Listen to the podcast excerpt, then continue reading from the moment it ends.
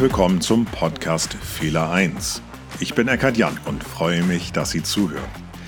Es geht um alltägliche Fehler, warum wir immer wieder Fehler machen und welche banalen Auslöser manchmal zu furchtbaren Katastrophen führen. Wir alle machen Fehler. Mal große und mal kleine. Aber manchmal ist es so, dass sich die kleinen Fehler zu großen Katastrophen entwickeln können. Und deswegen finde ich es so wichtig, dass wir aus allen Fehlern lernen. Und das ist das Ziel dieses Podcasts. Ich möchte Sie inspirieren, die Ursachen für Fehler zu ergründen und sie auch zu verstehen. Denn damit werden Sie in der Lage sein, sowohl beruflich als auch privat Fehlerketten zu erkennen, sie rechtzeitig zu unterbrechen und somit deren Auswirkungen zu verhindern. Und dabei wünsche ich Ihnen schon jetzt viel Erfolg. Hallo, Herr Müller, wie fühlen wir uns heute? Eine Krankenschwester kommt morgens ins Zimmer und schaut nach ihrem Patienten.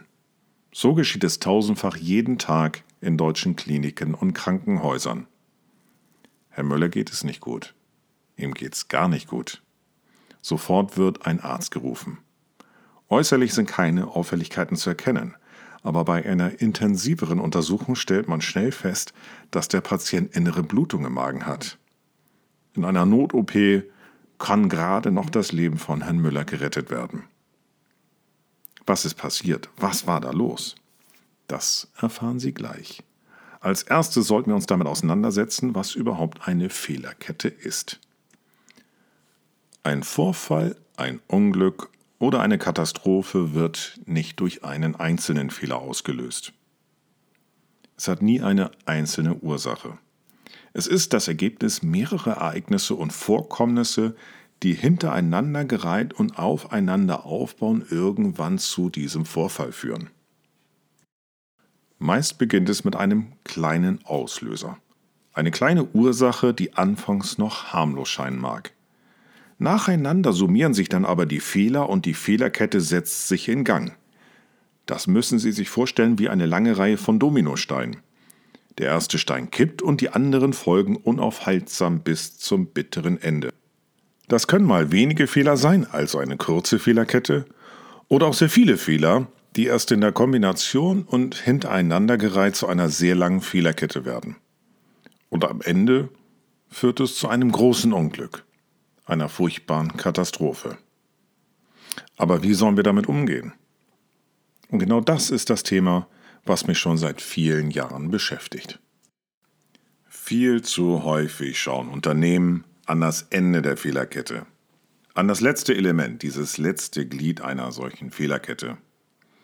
Die handelnde Person, die vielleicht im letzten Moment einen letzten Fehler machte, die nachher dann zu dem Unglück oder Vorfall führte, diese wird dann verantwortlich gemacht. Und sobald ein Schuldiger gefunden und bestraft wurde, geht man wieder zur Tagesordnung über. Im Englischen heißt es übrigens Blaming and Shaming. Das Problem scheint gelöst. Leider ist das fast nie der Fall, denn die wahren Ursachen liegen viel tiefer verborgen. Und daraus ergeben sich für das Unternehmen noch ganz andere Probleme. Denn wenn die Fehlerkette nicht bis zum Anfang zurückverfolgt wird, können die wahren Probleme gar nicht erkannt und schon gar nicht beseitigt werden. Sie bleiben weiter bestehen und können auch in Zukunft und werden auch in Zukunft weiter Schäden anrichten. Das zweite Problem ist die Art und Weise, wie sich Fehlerketten entwickeln können. Denn Fehlerketten wählen nicht immer den gleichen Verlauf. Selbst wenn es der gleiche Auslöser war, können sie zu unterschiedlichen Folgefehlern oder ganz anderen Auswirkungen führen. Das Ergebnis am Ende dieser Fehlerkette könnte dann ganz anders aussehen als bei dem ersten Vorfall. Auch hier müssen wir uns das wieder vorstellen, wie diese Reihe von Dominosteinen, über die wir schon gesprochen haben.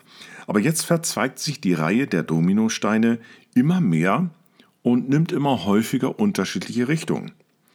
Sie enden dann nachher an ganz unterschiedlichen Stellen. Sie kennen das bestimmt noch von äh, den Domino-Weltmeisterschaften oder Domino-Days aus dem Fernsehen, die es früher häufiger mal gegeben hatte. Wenn Sie aber nur an das Ende einer Domino-Reihe schauen, wissen Sie nie, welcher Stein als erstes diese Kette ausgelöst hat. Und dieses Beispiel macht deutlich, weshalb es so ungemein wichtig ist, sich den Beginn der Fehlerkette anzugucken. Und den Beginn, den bezeichne ich als Fehler 1. Den ersten Fehler oder Auslöser, der diese Fehlerkette in Gang gesetzt hat. Denn, und da machen wir uns nichts vor, es gibt immer eine Ursache und Wirkung.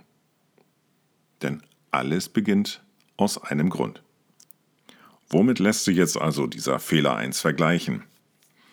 Bei einer Pandemie oder auch Epidemie ist das vielen klar. Man muss den Beginn dieser Ansteckung erkennen, um wirkungsvoll die sich weiter ausbreitende Ansteckungskette zu unterbrechen.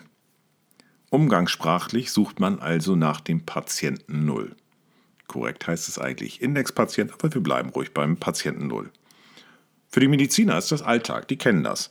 Der Patient oder die Patientin, bei der die Ausbreitung der Krankheit begonnen hat, dort spricht man halt vom Beginn der Ansteckungskette und damit von diesem Patienten Null. Was für die Ausbreitung von Krankheiten üblich ist, wird leider bei Fehlerketten viel zu selten gemacht. Die Unternehmen, Organisationen und auch die Vorgesetzten belassen es meistens dabei, wenn sie einen Schuldigen gefunden haben. Die Sache ist für sie damit erledigt. Aber wie schon erläutert, macht das die Sache eigentlich noch viel schlimmer. Ich nenne Ihnen dazu ein Beispiel. Wenn ich die ersten Gespräche mit meinen Kunden habe, frage ich sie meist, was sie denn gemacht haben, wenn es klar war, dass ein Mitarbeiter einen Fehler gemacht hat oder ihm ein Fehler unterlaufen ist. Häufig bekomme ich dann die Antwort, boah, wir haben mit ihm gesprochen oder mit ihr gesprochen und klar zum Ausdruck gebracht, dass das auf keinen Fall wieder vorkommen darf. Und so tragisch dieser Vorfall dann auch war, äh, muss ich dann innerlich doch etwas schmunzeln. Denn es impliziert natürlich sofort, dass dieser Mitarbeiter oder die Mitarbeiterin wissentlich und bewusst den Fehler machte. Und nehmen wir mal ein Beispiel einer Medikamentenverwechslung im Krankenhaus, dann wäre das etwa vergleichbar, als wenn die Krankenschwester jetzt ihre Augen verschlossen hätte und willkürlich irgendein Medikament aus der Box genommen hätte. Das ist natürlich absurd. Keiner macht da sowas absichtlich und schon gar nicht wissentlich. Na gut, von wenigen Ausnahmen vielleicht einmal abgesehen. Aber wir als Menschen haben doch die Absicht, einen guten Job zu machen. Wir gehen doch nicht morgens aus dem Haus und sagen, oh, mal schauen, ob ich äh, heute den Flieger verbiegen kann oder über die Landebahn hinausschieße oder einen Patienten schädige. Das ist doch absurd.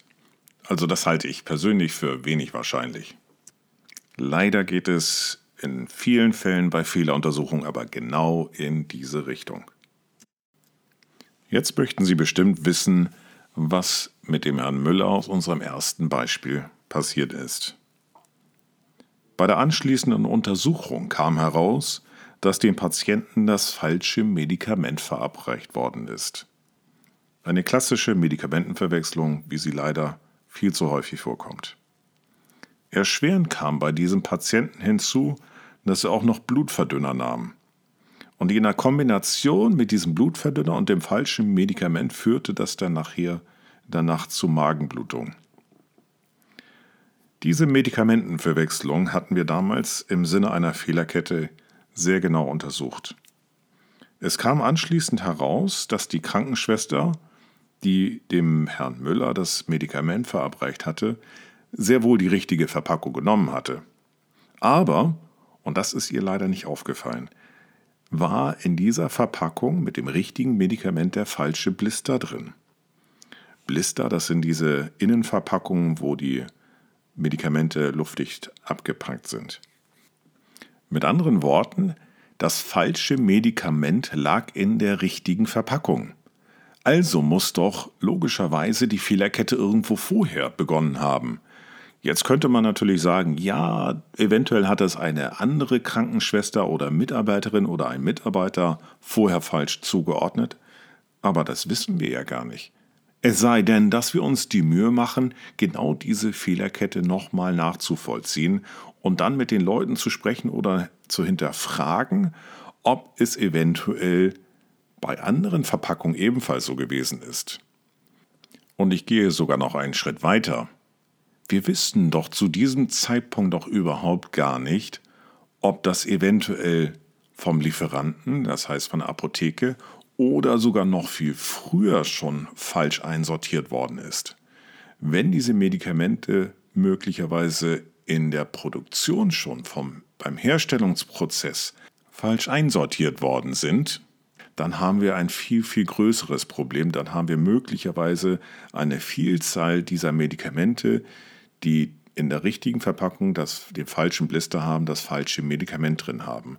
Und das sind solche latenten Fehler, wo es mir wirklich wichtig ist, Ihnen klarzumachen, wie notwendig es ist, sich die Fehlerkette ganz von vorne anzuschauen und den Fehler 1 zu finden.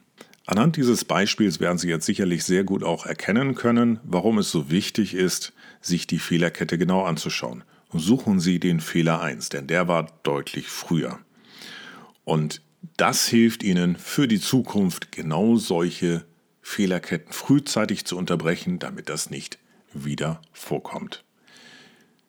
Und damit komme ich zum Ende dieses Podcasts und freue mich, dass Sie so lange dabei geblieben sind, dass Sie zugehört haben. Ich hoffe, Sie haben was mitnehmen können, dass Sie wenigstens oder dass Sie zumindest verstanden haben, was der Fehler 1 ist und warum es so wichtig ist, sich die Fehlerkette bis zum Beginn anzuschauen.